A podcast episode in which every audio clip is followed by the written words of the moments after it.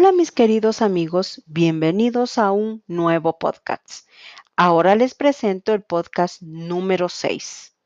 Voy a empezar contándoles una anécdota mía y ustedes deben encontrar el tema del cual vamos a hablar. Les presento las opciones del tema. A, aguas termales, B, posadas y C, paseo. ¿Cuál creen que es el tema? Vamos con la anécdota. Hace algunos años fui de paseo a una ciudad a las afueras de Quito. Este lugar se llama Papayacta. Allí hay aguas termales. Pensé quedarme solo un par de horas, pero las aguas termales estaban buenísimas que me quedé más tiempo de lo esperado. Cuando me di cuenta, y era muy tarde y no tenía dinero para un hotel y tampoco tenía transporte para regresar. Entonces tuve que pedir una posada a una persona que vivía en este lugar. Ella fue tan amable que me abrió la puerta de su casa y me dio posada por una noche. Al otro día salí muy temprano y estuve muy agradecida con esta persona que me dio un alojamiento. ¿Ahora saben de qué tema voy a hablar? Me gustaría saber si lo adivinaron. El tema que voy a hablar es de las famosas posadas mexicanas antes de la Navidad. Entonces, ¿qué significa posada o dar posada? Recuerdan que en mi anécdota yo pedí posada porque no tenía dónde pasar la noche. Ajá, posada significa dar un alojamiento a una persona que está de paso.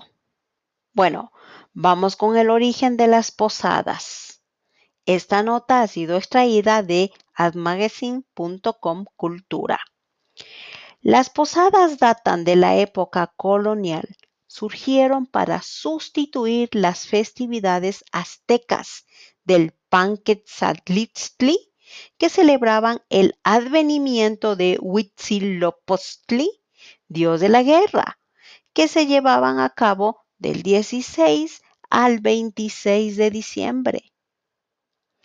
Los frailes evangelizadores transformaron las festividades paganas y las vincularon a las tradiciones católicas, cambiando la imagen de Huitzilopochtli por la de María y José.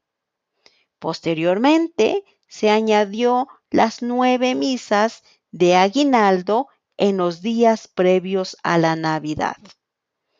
Ahora bien, las posadas en diciembre son un festejo tradicional que se lleva a cabo nueve días antes de la Navidad, es decir, del 16 al 24 de diciembre.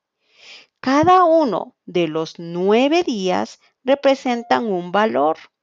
Estos son humildad, fortaleza, desapego, caridad, confianza, justicia, pureza, alegría y generosidad.